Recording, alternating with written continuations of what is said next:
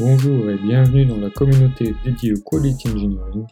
Lors de notre dernière table ronde, nous nous sommes éloignés des projets, qu'ils soient tactiques ou stratégiques, pour partager autour des capabilities tant utilisées en architecture et en partager la pertinence pour l'application à la qualité logicielle. Le résumé de ce contenu est disponible en podcast vidéo et avec un article pour l'ensemble des liens. Bonne écoute, souscrivez pour suivre les prochains épisodes.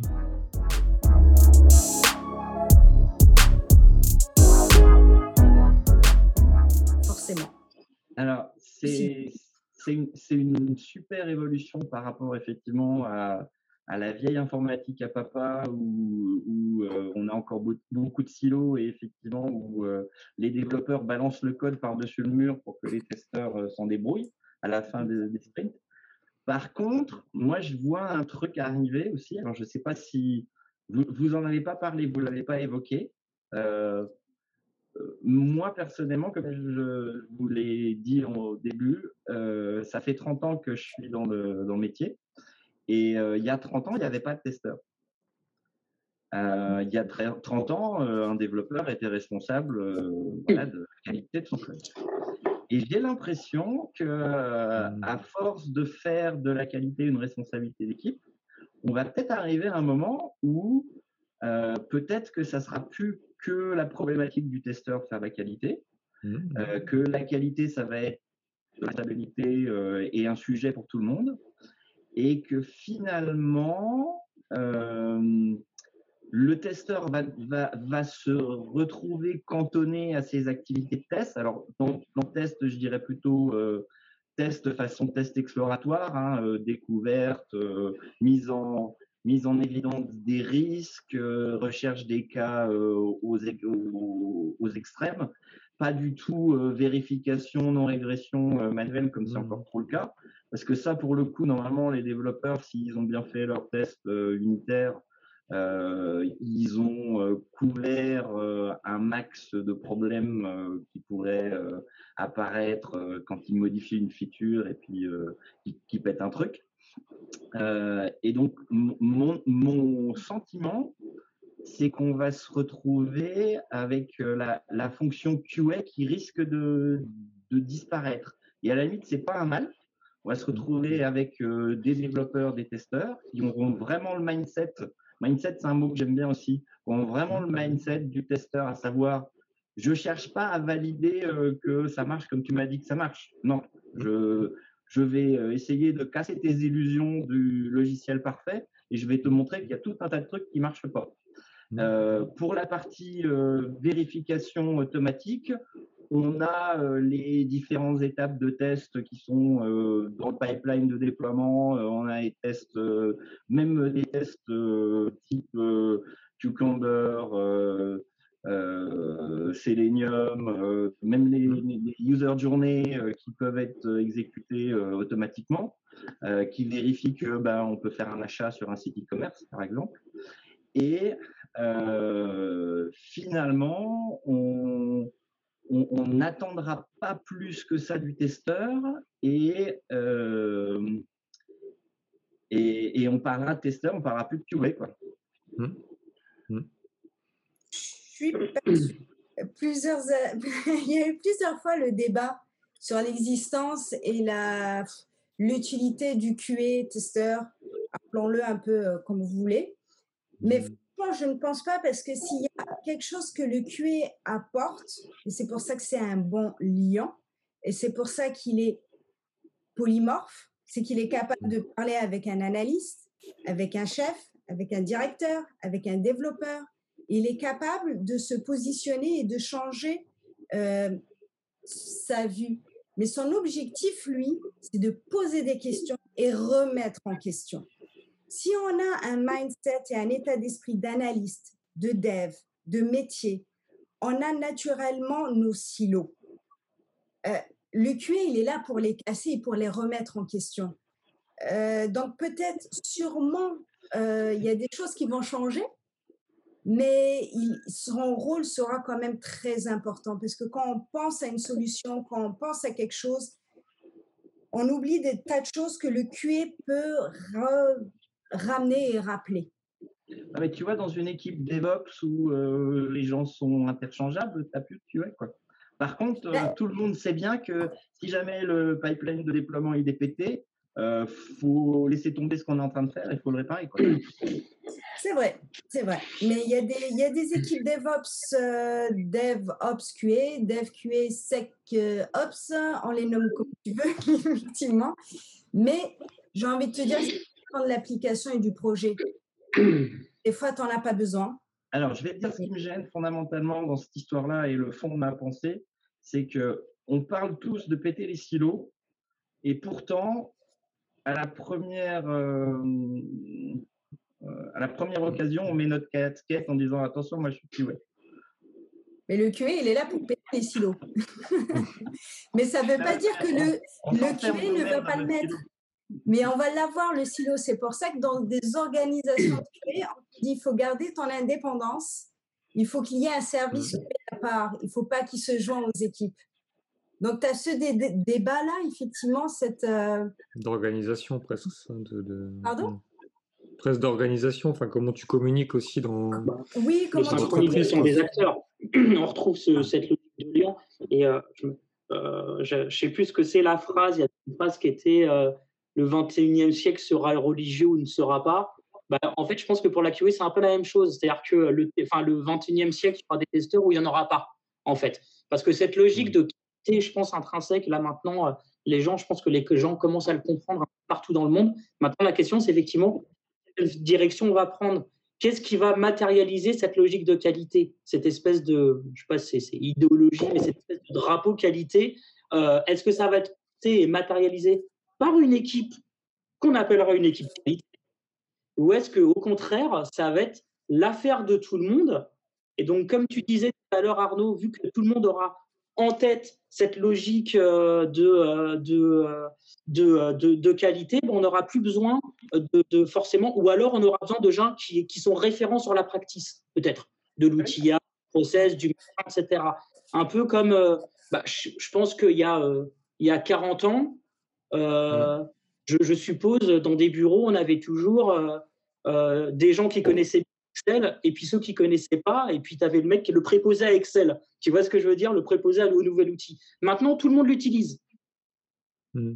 En fait, tu n'as plus besoin de professionnels parce que tout le monde en est un déjà par définition. C'est un peu, je ne hmm. sais pas si c'est une image, euh, c'est une bonne qui parle assez, mais c'est un petit peu ça en fait. Je pense que cette logique de QA, cette espèce de, de, de, de, de, je sais pas, de, je sais pas le bon terme, d'idéologie, d'intégrer de la qualité dans tout ce qu'on fait, dans la façon dont je m'exprime, dans la façon dont je construis quelque chose, dans la façon dont je communique. Il y a une logique de qualité, donc dans la façon dont je développe, etc. Il y a toujours cette logique de qualité. Maintenant, par qui ça va être incarné? Est-ce que ça va être tout le monde ou ça va être des gens dédiés? Alors, je sais bien que là, je réponds à une question. les deux. Hein. En fait, il n'y aura pas vraiment d'entre-deux. C'était un peu ça mon point, en fait. je pense que ça va dépendre des organisations parce que quand mm. tu regardes, euh, il y a pas mal de boîtes qui laguent euh, qui sont mmh. encore pas passés à l'agile, hein, qui développent encore euh, en, cycle mmh. en V, en cascade. Euh, Est-ce que c'est grave en soi bah, non, il n'y a pas de problème euh, de, compétition et de, pression sur le time to market, non. Sauf que, sauf que généralement, quand ils sont prêts à mettre en prod, ils, voilà, ils, ont, souvent de mauvaises surprises. Mmh, Nous, les clients qui, qui, parce que je suis d'accord avec toi, Arnaud, il y a des clients qui veulent rester en, en cycle en V. OK? Mmh. Nous, ce qu'on leur dit, alors on va faire du cycle en V agile, c'est-à-dire que nous, on va travailler en agile, on va vous montrer, on va livrer à la fin, comme vous dites, parce que c'est votre cycle qui est comme ça. Mais par contre, on va vous montrer petit à petit ce que ça fait, euh, mmh. comment avancer. Mmh. Et, et, finalement, ces gens-là, ils savent que sur papier, ils sont en cycle en V, mais maintenant, ils aiment énormément l'agilité. Parce que justement, ils voient qu'on communique beaucoup, qu'il y a les QI qui parlent beaucoup avec eux. Et, et c'est Après... parce qu'ils ont moins la mauvaise surprise à la fin, en fait. Après, il y avait un truc que tu as dit tout à l'heure, j'ai essayé de, de, rebondir, mais j'allais t'interrompre, ce n'était pas la façon de le faire. Euh, il y a beaucoup de gens qui croient qu'ils font de l'agile, alors qu'en fait, ils font du mini-cycle en, cascade aussi. Hein. Du mini-V, oui. Oui, je suis d'accord. Complètement d'accord. Mais moi, je me fie. Franchement, moi, je me suis jamais arrêtée euh, sur une méthodologie. Euh, je mmh. me suis rendu compte que je faisais euh, des fois sur des cycles en V, des projets en V, la meilleure agilité, de, du meilleur mindset que des projets qui se disaient agiles et qui étaient très rigides. Mmh. Euh, rigide et pas du tout euh, comme on veut, hein, souple, mmh. euh, ouvert d'esprit. Donc des fois, j'ai retrouvé ce qu'on veut mettre dans l'agile dans le cycle en V. C'est vrai qu'il y a des significations, il y a des images, mais c'est pas vraiment vrai. C'est pas la, la méthode n'apporte pas forcément la solution. C'est toujours le mindset et l'état d'esprit. Qu'est-ce qu'on veut vraiment derrière? Justement, moi, je peux vous poser une question.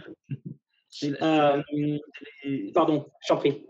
C'est les humains et les interactions plus que les méthodes, tu vois, c'est la, capacité de s'adapter plus au changement, plus que mmh. les relations contractuelles. En fait, il y a énormément de boîtes qui font du Scrum et qui, ou du Safe et qui croient qu'ils font de l'agile, alors qu'ils ont juste payé très très cher des consultants pour euh, faire moins bien ce qu'ils faisaient avant, mmh. euh, et qui n'auront jamais les capacités parce que les, les, mmh. culturellement, les, gens sont, seraient perdus. Euh, ça, ça correspond tellement pas à ce qu'on leur a appris à l'école que c'est inenvisageable de, fonctionner avec euh, des petits incréments. Euh, mmh. Désolé, Yoann. Non, non, je t'en prie, je t'en prie, excuse-moi. moi, je voulais juste poser une question. Je suis pas euh, bon, j'ai beaucoup bossé en agile. Je suis pas forcément un, grand euh, défenseur de l'agilité, même si j'ai absolument évidemment rien contre. Je, connais bien les, enfin, je, je, pense à peu près en tirer les bénéfices. Euh, maintenant, j'ai toujours un peu de mal avec l'agilité pour l'agilité, quoi. Tu vois, c'est euh, voilà, c'est comme si on disait ouais, c'est cool d'aller à l'école en skateboard, euh, cool de faire de l'agile. Bah, en attendant, en voiture, moi, j'ai plus vite. Donc, euh, donc moi, j'ai toujours essayé d'avoir cette vision pragmatique et en essayant de ne pas trop avoir d'idéologie de faut le faire en agile, faut. En plus, agile pour moi, ça fait 15 ans, 15 ans que j'entends ce mot-là, je, serais toujours incapable de te donner une définition du truc. Tu vois, donc. Euh, euh, et moi, du coup, j'avais une question. Euh, est-ce que vous pensez que dans un projet en waterfall, si on intégrait les QA dès l'étape de conception, en mode pair, PAIR, de nos business analysts ou de nos MOA, ou appelez ça comme vous voulez, bah, un peu la logique des 13 amigos, en fait, vous voyez, même avec un dev, pendant la période de conception, quitte à en construire un petit peu quelque chose en anticipé, est-ce que finalement, euh, ce serait pas un peu de l'agile aussi? Non, non, parce que c'est déjà ce qui se passe et c'est ce que j'appelais euh, euh, mini cycle en cascade. D'accord. ça se fait dans pas mal de boîtes, effectivement. Ça ressemble un peu à ça, l'agile, pour pas mal de gens.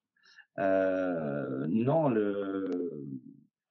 Alors, il y a Deming, qui est monsieur qualité, qui a écrit il y a 70 ans sans donner, tu es euh, juste un mec de plus avec une opinion. Hmm. Donc, ce que je pense, que tu penses, finalement, voilà, ça pas, on n'est pas, c'est dans un contexte, hmm. c'est une expérience et tout. Par contre, il y a un machin qui est vachement bien qui s'appelle le State of DevOps, euh, avec une, euh, une, fondation ou je sais pas, une boîte qui a fait des recherches et qui a mis en évidence que euh, toutes les pratiques euh, qu'on associe à l'agilité, donc euh, les petites équipes, le, des, des, itérations, des petits incréments, de la livraison continue, tout ça, on peut mesurer l'impact de ces pratiques-là sur la performance des équipes. Donc c'est un, un, machin qui s'appelle State of DevOps, je crois que la boîte s'appelle Dora. Mmh. Et euh, en fait, si tu consultes ça, tu verras que c'est pas juste une opinion. Euh, c'est sur des milliers de, mmh. équipes que la présence ou l'absence de ces activités. c'est les capabilities normalement un peu, c'est ça quoi. Ouais. Mmh, et, du coup, euh, du coup, c'est, c'est comme, comme tu les appelles, ces capabilities, Antoine. Du coup, euh, est-ce que en fait c'est une question du coup, derrière, bah, comme vous le dites, un peu de mindset, de collaboration et puis de, de, de, de, practice, de capabilities, comme toi tu les as appelés en euh, qui font potentiellement la réussite d'un projet. Et en fait, on n'est pas plus forcément dans une discussion de agile, pas agile, Scrum, Kanban, safe, pas safe, et j'en passe quoi. En fait, est-ce que la de départ, est-ce que c'est pas d'avoir les bonnes personnes avec le bon mindset et correctement câblé au bon moment? Ouais, bah pour moi, capability, ça rejoint vraiment ça. C'est comme si tu. Ouais. tu dis, ton organisation, ce qu'elle doit faire, c'est produire du logiciel de qualité qui répondent aux enjeux du, du client. De la valeur. Et du coup, euh, si il te manque ta capability de faire des incréments euh, on va dire, réguliers, tu lises tous les deux mois, bah, globalement, euh, ton critère, faire, des, faire des logiciels qui répondent aux besoins des clients, tu risques pas trop d'y arriver. Quoi. ça veut dire qu'en mmh. un an, tu te confrontes six fois aux clients. C'est pas beaucoup. L'accès au client, c'est un prérequis pour faire de l'agilité. Mmh. Si tu as, si as accès à un PO, que tu as un Scrum Master, que tu as un PM, euh, tu as, plein de trucs qui font un peu agile, mais tu n'as pas accès au client. Quoi. Non, pas, pas, pas l'agilité, tu du Scrum. Mmh. C'est pour ça que moi je trouve. Moi, j'aime bien me référer à ça, au capability, c'est le truc d'architecture, etc. Mais je trouve ça intéressant parce que ça, c'est un peu moins comme les. C'est pas lié aux stratégies, parce que stratégie, ça peut être volatile. Tu te dis, euh, cette année, on va faire le projet stratégique, euh, je sais pas, on va mettre en place une plateforme CICD, j'en sais rien, etc. Tu te rends compte que c'est pas ça qu'il fallait faire. Enfin, ça, tu peux changer. Mais je trouve que capability, c'est quand même beaucoup plus long terme et ça englobe. Euh, tu as, l'organisation, les processus, les outils, c'est un tout que tu dois faire pour à la fin réussir à, avoir une capability qui fonctionne. Et je trouve que c'est intéressant, ça équilibre beaucoup plus les, perspectives. Quoi. Et, c'est plus le. Enfin, c'est comme le. Je sais plus les les auteurs qui mettent ça, etc., mais qui mettent les gens qui ont plus de résultats dans la vie, etc., ou je sais plus si on, est le résultat de son système ou un truc comme ça, je sais plus c'est quoi le dicton. Mais en gros, c'est un peu ça pour moi. C'est si une entreprise, euh, pour moi, la performance de l'entreprise, elle est beaucoup liée à la performance de ses, de ses systèmes. Et déjà, est-ce qu'elle a un système de production logicielle de qualité quoi? Donc, euh, c'est pour ça que moi, j'aime bien réfléchir avec ce prisme-là. Je trouve ça mmh. intéressant. Bon, après, c'est peut-être plus obscur à, à, communiquer. Enfin, en tout cas, on peut vite passer pour un extraterrestre ou parler un peu chinois, parler de capabilities, de livraison, de machin, etc. Mais je trouve qu'en en lecture, je trouve ça intéressant parce que c'est vrai que le, tu vois le state of, DevOps, etc. Il montrait, c'est voilà, les entreprises qui arrivent à, enfin qui ont X compétences et puis ils font les corrélations. Une fois que tu arrives à avoir, je sais plus, 6 des 10 compétences, etc., ta performance euh, augmente de je sais pas combien des produits que tu livres, etc. Donc moi, je trouve, je trouve ça intéressant de. Il faudrait qu'on fasse ça pour la qualité logicielle. Tu, peux vite faire l'inventaire, hein, mais c'est des trucs. C'est des trucs dont on a déjà parlé, mais euh, le simple fait, par exemple, que le, que le, code et l'infrastructure soient versionnés, par exemple. Mmh. C'est des trucs qui te permettent du coup euh, de faire un rollback si tu t'es planté. Euh, si, si c'est pas versionné, si euh, à chaque fois que tu déploies une machine, il faut qu'il y ait un mec qui soit là pour appuyer sur les boutons, c'est compliqué de faire de la qualité. Quoi. Mmh, mmh, Et les nouvelles technologies aussi qui nous permettent de renforcer ces aspects-là aussi. Il y, avait des secteurs qui étaient beaucoup plus avancés, comme les secteurs de la finance. Je ne sais pas si vous en avez fait un, petit peu, mais ils ont mmh un monde qui s'appelle la fintech. Donc, c'est vraiment les technologies financières très, très pointues. Et euh, à l'époque, on, faisait du DevOps alors que sans, mettre le mot dessus, euh, on faisait du versionning sans. Il y avait des mmh choses qui étaient faites et qui finalement, aujourd'hui, se généralisent. C'est quand à l'époque? Ah ouais, Parce que moi, moi. parce que moi, j'ai bossé pour Crédit Suisse euh, à Zurich euh, en 2006. Et je peux te dire que les mises en prod, c'était tu commandais une pizza pour l'équipe et tu passais toute la nuit à surveiller que ton déploiement il se passait bien. C'était pas vraiment DevOps. Nous, on faisait du DevOps comme ça. On était, c'était en 2010, 2008, avec la crise. Ouais, c'était avec la crise.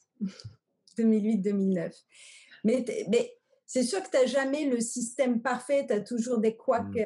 un peu partout, mais comme disait Johan, et je suis d'accord avec vous tous finalement, hein, c'est ce mindset, les bonnes personnes, les bonnes compétences et le mindset, travailler ensemble. Maintenant, travailler ensemble, si tu es opérationnel, dev. Moi, je ne veux pas forcer parce qu'il y a des gens qui disent DevOps, ben, c'est des développeurs, les opérationnels. Il n'y a ni de sécurité, tu es là-dedans, ni, ni personne.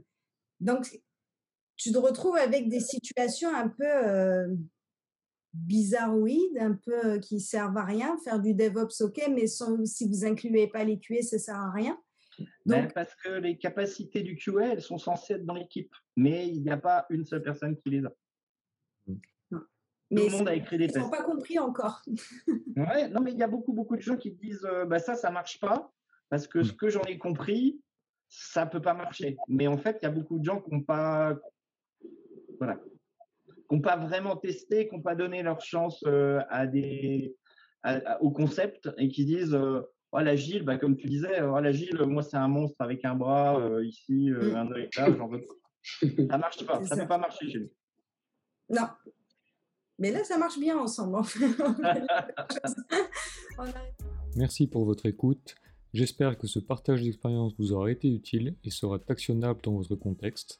Vous pouvez retrouver le résumé de ce podcast sur le site qaunit.com et d'autres contenus disponibles. Abonnez-vous afin de ne pas louper le prochain épisode. À la prochaine!